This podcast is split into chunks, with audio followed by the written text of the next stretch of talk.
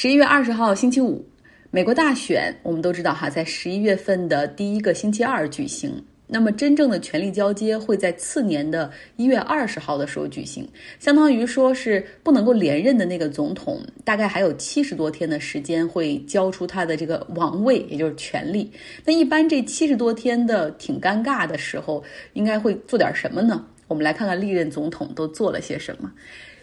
吉米·卡特，他是那个在任上哈没有能够成功获得连任的总统，非常能够希望在最后时刻把这个伊朗人质问题给解决了。伊朗人质危机，帮大家回顾一下，就是当时这个伊斯兰革命冲进美国使馆，扣留了啊美国五十多个外交官和家属，长达四百多天。这中间，卡特他。作为总统进行了多次斡旋，而且当时很多的这个中东国家，像阿尔及利亚、埃及等国，都在中间帮着调节和斡旋。其实已经谈的差不多了，临近卸任。卡特特别希望能够把这个事儿就赶紧解决掉，然后呢，他派出了多名外交官前往阿尔及利亚进行最后的谈判，希望能够在自己任期内哈最后的时候能够把这些人质接回到美国，也算是有一个很好的落幕。但是伊朗呢，就偏不让卡特总统痛快，他们真的是等到卡特交接完权力离开白宫之后，几个小时之后就把人质给释放了，那么就当把这个礼物送给下一任总统。里根了，老布什呢？他也是没能获得连任的总统，在大选中他惨败给了年轻的克林顿。输了之后，他将他这七十多天将很多的精力放在了海外地区，他派出了二点八万人的军队前往索马里维和，然后说是要完成上帝的旨意，推翻那里反人道主义非常残暴的武装派别埃迪集团。本想速战速决，哈粉碎这个武装派别，但是结果美军却陷入到了长达一年多的战争之中，并且导致后面出现了黑鹰坠落的惨剧，有十八名美军丧生。克林顿呢？在他任期快结束的时候，他非常希望在外交层面上取得一些成绩，因为他在第二个任期里面，他是因为莱文斯基引发的弹劾和性丑闻，哈，然后是一层阴影。那他呢就派出了国务卿阿尔布莱特前往朝鲜，要去解决那个时候还是导弹问题。同时呢，邀请以色列和巴勒斯坦的领导人来美国大卫营地会晤，希望能够帮助两国实现和解，哈。但是这两个都没有成功。再看看小布什，在他任期最后的时候，他前往伊拉克去视察。大家都很清楚，对伊拉克发动的那场战争，简直就是利用莫须有的罪名，说萨达姆在研制核武器，还说他有那种啊生化武器，但实际上都没有。那这个是副总统切尼和拉姆斯菲尔德哈，这个他们一手炮制出来的战争。小布什在伊拉克进行了一场这个新闻会。结果在会上遭遇了一个愤怒的伊拉克人扔鞋，一扔还是两只。那个人后来大喊说：“这是送给你的告别之吻。”这代表着那些无数在战争中被残害的老人、孩子和平民。哦，小布什当时躲避这个鞋的速度非常的快。我今天特意找出了一个 GIF 动图哈，嗯，大家可以来微信公号张奥同学上看一下。再往前说哈，尼克松他在水门事件的后期知道自己已经大势已去。所以他把很多精力都放在了国际事务之上，然后前往以色列、埃及、叙利亚、沙特、约旦，然后进行出访，希望能够促成中东的和平进程。之后他还去了苏联，希望和对方签署能够控制武器的这种条约，希望用这些能够转移大家在国内对于水门事件的关注，但是没有成功哈。没过多久他就被弹劾，然后选择辞职。从大选到现在，现任美国总统特朗普他在做些什么呢？首先，他是打了四天高尔夫球；其次，他在推特上不停地呐喊着“他赢了，他赢了，他赢了”，对手是造假、造假、造假。第三，他开始传唤一些在摇摆州的共和党的议员，不是说国会层面的议员，而是州议会的议员，然后来他的白宫做客。然后要求他们宣布当地的这个选票无效等等，比如说在密西根州，他邀请了几位哈，希望他们能够策反当地的选票结果。大家还记得吗？大选之后我讲过一个美国这个间接选举制的一个 bug，就是这个选举人票 （electoral college）。那么按照常理说呢，选举人票是走过场，就是这个州的所有选举人的票最终都应该给在这个州获得民选票最多的那个人。比如说，在密西根州，十六个选举人票都应该去给拜登哈，因为拜登赢了多数票。那特朗普现在希望是说能够有一两个选举人的票被他策反哈，就是打破惯例，不跟着投，因为他说有太多造假，有太多造假，但是实际上并没有真实的证据哈，就是你说造假，那你列出来是哪些选区哪些票造假，我们可以去重新查，他们都提不出任何证据哈，只不过是他的好朋友，他一天现在付给他两万美元的。朱利安尼，然后每天就是不停的开着新闻发布会。今天大家也看到了吧？这个朱利安尼他可能在开新闻会之前染了头发，然后在会上讲的大汗淋漓，黑色的染发膏的那个痕迹就顺着脸脸颊流了下来。第四呢，就是特朗普现在还想搞点大事情，他咨询了国防部和高级的资深顾问，问是否可以对伊朗实行军事打击，或者是对。伊拉克境内，伊朗所支持的武装势力进行直接军事打击，结果别人都劝他，包括副总统彭斯也劝他说。如果进行一次非常有限的军事打击，只会让中东现在还不错的形势变得很糟糕。不要忘了，伊朗的军事实力目前在全球还属于前二十的水平。你看，过去那么多年，以色列和美国哈，他们对伊朗恨的是咬牙切齿，甚至我刚才讲了，发生了那样的人质危机，但是他们从来没有对伊朗进行过直接的军事打击，也没有跟伊朗发生过直接的军事冲突。所以，不要这样做。其实最近呢，最应该被总统关心、最应该负起责任进行统筹的，应该算是美国国内的疫情，但是他对此只字不提哈。从媒体宣布拜登当选到现在已经十三天了，特朗普还没有公开的露面，也没有公开的媒体活动，然后他每天的日程表也是空荡荡的，就是没有什么具体的事情，就是希望能够。说他继续要赢，继续要赢。然后我前两天听了一个《纽约时报》的分析，说他这种状态呢也不可能持续的太久，因为他还有两件事儿想要做。第一件事儿就是他不是自己成立了一个媒体集团吗？然后这个媒体集团以后就会成为那种保守派的电视台和网站的这样的一个一个机构。所以他现在经常批评福克斯啊不够不够保守，然后福克斯背叛了他等等。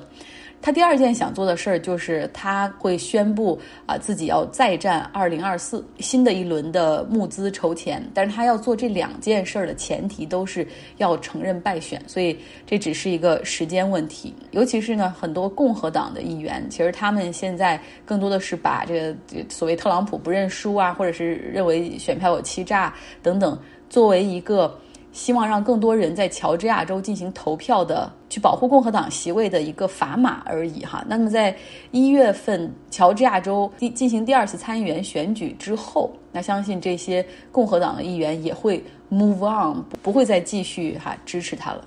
那么今天呢，乔治亚州完成了选票的重新清点，第二轮的这个清点就是很多是手工的来看哈，然后就是叫 hand audit。然后他们再次确认，拜登赢下了乔治亚州。下周四就是美国的感恩节了。那这个对于美国春节来说，每一年的这个时候会有大量的啊旅行、回家探亲。但是今年呢，美国 CDC 这个疫情防疫的部门发出的呼吁是：不要旅行，不要探亲访友，不要回家，不要聚会。那么从过去八个月的经验来看，每一次节日之后都会有大量的病例新增。像今天，加州发布了宵禁令，晚上十点之后到凌晨五点不得外出，尤其是酒吧、餐厅必须结束营业。我记得上一轮 lockdown 的时候，这个夏天那会儿宵禁是晚上八点开始，那么现在冬天晚上十点宵禁。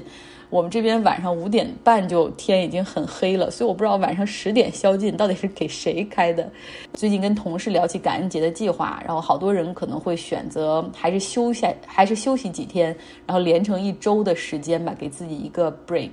那有的人可能会去。国家公园里面徒步露营，就是带着自己的帐篷和睡袋的那种。啊，有的人呢可能会去海边的度假小屋，然后就就在那儿放空。但是更多人其实就是待在家里看看电视、看看书。我想我可能也就是第三种吧。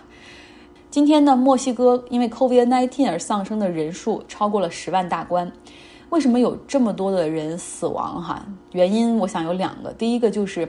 墨西哥从来没有真正执行过 lockdown，就在家隔离不能出门，因为他们国家有大量的人就是从事着服务业、制造业甚至建筑行业，一家人的生计可能要靠一个人的工资，所以他们是不能够不出门的，那可真的会会饿死很多人。那第二点呢，就是墨西哥人他们因为饮食的问题，呃，他们很多人其实是有糖尿病，因为非常喜欢喝碳酸饮料，然后他们吃的东西也是高油、高糖、高热量的，所以高血压、肥胖症比较多。所以这些慢性病，然后加上疫情，就导致了比较高的死亡率。好啦。当当当当！本周压轴的好戏是 Jessica 给大家带来的德国 ABC。我知道很多国内的朋友可能跟我一样哈，都是对德国充满了好感。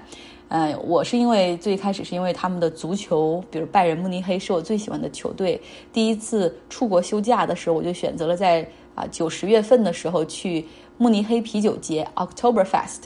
啊，真是太好玩了，就是太贵了，市中心贵的我。住不起，然后我当时是买了欧洲两国的铁路通票，住在离慕尼黑一到两个小时车程的那种小镇上，还是住的小镇的青年旅社。年轻时的穷游也挺有意思的，六个人一个房间，然后或者是去住那种经济型的酒店，虽然有自己的房间，但是又共用洗手间的那种。然后每天早上坐火车进城，晚上坐火车出城，挺有意思。但是一个人旅行最大的问题就是不怎么敢喝酒哈。好吧，好吧，来听听 Jessica 的介绍。德国，他会给大家先介绍 A 和 B。大家好，新的一期德国 A B C 来了，我是生活在德国的 Jessica。今天我们来说一下德国的 A B C。其实这个节目我已经答应奥好久了，但是因为学习和工作的事情一直特别特别的忙。嗯，最近刚刚有一些时间，因为 lockdown，所以说大家都必须待在家里面，然后我的时间也就都找出来了。呃，前一段时间的时候，上个月就是十月份的时候，我经常学德语的地方有几名德国的退休老教师在那边教大家德语。我因为好久没有去，那天就是在 WhatsApp 上面和他们联系的时候，其中有一名德国志愿老师呢就染上了 corona，我就问他这个。怎么样了？然后他们就告诉我说，现在在医院里面隔离观察。呃，到上个星期的时候，他又联系了一下他，呃，他就出来了，就是一切都正常。所以我还感觉挺开心的，觉得真的是健康，真的是最大最重要的一件事情。所以也希望各位听友一定要保持身体健康，多锻炼身体。好，今天我们来呃说一下德国的 A B C，并不是说官方出的这个东西，是我和一个呃德国的，就是退休志愿老教师，我们在一起就是聊天呀，然后把这个给总结出来的，呃也会碰见有一些字母的话会对应多个。特别有特色的东西，真的是在讨论的时候还觉得，呃，哪个都不能去掉的感觉。嗯，当然，然后我就收集了一下，给大家说一下，也感受一下，就是德国，看我们说的，呃，哪个您认为比较有德国的特色？首先，第一个 A，A 的话其实都没有争议，就是 Angela Merkel，就是默克尔。还有好几个身份哈。首先就是他们在介绍他的时候，总是会说他是来自东德的，还有他是物理系的博士。他就是这样一个，即使说他在中国的形象，呃，大家认为大家说叫他莫大妈，其实在德国他也是这样的一种形象，就是会自己下班以后去买菜做饭。所以说有些人会说在超市会遇见呃莫大婶儿，有这样的感觉。呃，给我的印象最深的还是说他在难民的问题上不打折扣的把他们全部都留下了。嗯，第二个的话就是 B，就是 B，嗯，B 的话有对应的有好几个特别有特色的东西啊。第一个 BMW 就是 BMW，呃，它的全称的话就是 Bayerische Motorenwerk，就是我们知道的宝马汽车，在它的全称就是说。呃，巴伐利亚发动机工厂就是这样的一个名字，就是 BMW 的缩写，它的全称。呃，因为巴伐利亚就是宝马的总部是在巴伐利亚，呃，巴伐利亚的话就是慕尼黑所在的那个州。呃，我有说过，上个月的时候我去慕尼黑一趟，呃，在那边的话。慕尼黑是在德国是特别有人土风情的一个州吧。嗯，就是说他们会有那样的感觉。比如说，你问一个呃慕尼黑的人，你说呃你是来自哪里的呀？他会说他是来自白银，就是我是来自巴伐利亚州的。呃，他不会说他是来自德国的，就是这样的一种，他们特别以自己的当地的这样的一种呃为骄傲吧。还有当地也会有很多，比如说巴伐利亚的白色的呃腊肠，还有巴伐利亚的啤酒，包括他慕尼黑的十月节啤酒节都非常的有名。嗯，第二个以 B 开头的就是 beer，就是啤酒。呃，英语的啤酒是 B E E R，然后德语的是 B I E R，基本上差不多。说到啤酒的话，不得不说，大家都知道德国的单词，就是德语的单词都是有性别的。呃，它是有分 female 和 male 这些来区分的。在德语里面，所有的带酒的单词，比如说。d e s e c t 还有 d e champagne、champagne，这些呢都是都是阳性的，就是所有带酒的名词都是阳性的。但是除了啤酒，啤酒的话是中性的。所以说从从这些单词上面来说，在他们看来，啤酒好像真的不是酒的那样的呃感觉。我自己曾经去超市里面呃买东西，然后从超市里面出来以后，呃就在过红绿灯。然后一个德国人就从超市里面把他的那个袋子打开，然后从里面首先找出来一个东西，那就是一瓶啤酒。然后打开啤酒就要喝，就好像是小时候，呃，跟着妈妈一起去超市里面买东西，然后一结完账以后，第一件东西你特别想吃的那个东西，应该是你特别想吃的东西，就是那样的一种感觉。还有一个以 B 开头的单词的话，就是 b a g e t t e 呃，这个 b a g e t t e 是个什么东西？就是其实我们知道的，就是在国内应该有这种叫椒盐卷饼，它的形状呢像我们把手臂，呃交叉起来叫八字饼。这个饼在德国有点像中国烧饼的这种感觉，或者说呃地位一样。其实我自己并不。太爱吃这种饼，它一个非常不能接受的东西就是上面有一个大块的白色的盐，特别大块，然后吃到嘴里面特别咸。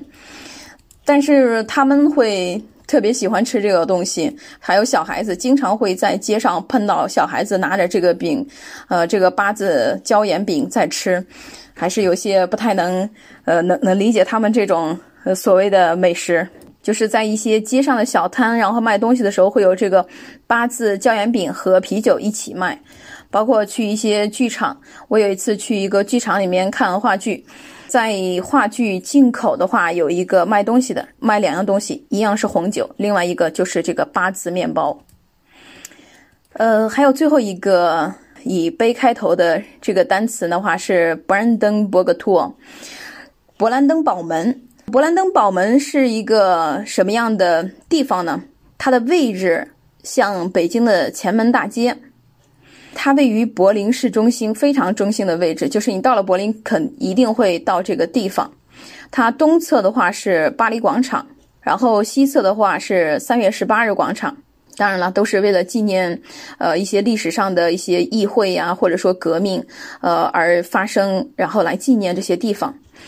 呃，关于勃兰登堡门的话，是也是非常气派、非常有历史感的一个地方。我对这个门的印象吧，会停留在一部电影叫《阿德隆大酒店》。这个酒店的话，因为呃当时学习德语嘛，当时还觉得挺非常感触特别深嘛，因为看了这个酒店。甚至自己从谷歌地图上面搜了一下这个酒店，呃，看了一下这个酒店的外表，然后看了一下这个酒店的记，就是里边，呃，房间呀什么，觉得这这个酒店真的是穿越历史。这部电影的话，就是以这个酒店为背景，然后诉说了三代人的一个故事，一个情节。就是因为看了这部电影，我当时就在想，那如果说没有学习德语的话，为什么像这样的好电影，我自己从来都不会就没有找到？它好像就是没有推到大众，呃眼前一样。像这样的电影，它拍的特别好，非常的宏伟，情节的设计，呃，还有这种背景的介绍，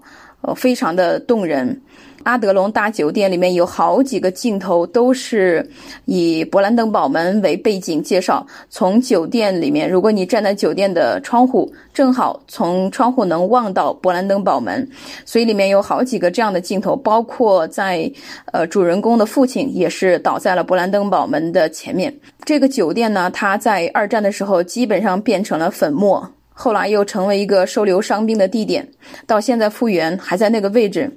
所以它真的就是也穿梭于历史之间。这就是关于碑以碑开头的。你看有这么多事件，我们真的感觉难于取舍，到底是哪一个才能代表代表德国呢？感谢 Jessica，她在节目中刚才给大家介绍的《阿德隆酒店》这个电影，她还有个特别的礼物要送给大家。如果对这个电影感兴趣的朋友，可以来到我的微信公号张奥同学留言。我还要给大家送一个礼物，让你看到全世界的窗外。有一个网站，就是用户自动可以上传当天自己窗外的样子。那么，真的有世界各地的网友去传他们窗外的样子。有阳光明媚的加州 San Diego，有高楼林立的新加坡，有海风徐徐的夏威夷猫一岛，有倾盆大雨的阿姆斯特丹。这个链接呢，用手机可以打开，然后你需要把屏幕横过来，然后滑动就可以看到不同人的窗外，不同人的窗外。在这个 COVID-19 的时期，不能旅行，但这个可以给我们一些和世界连通的感觉。来到微信公号张奥同学，希望大家有一个愉快的周末。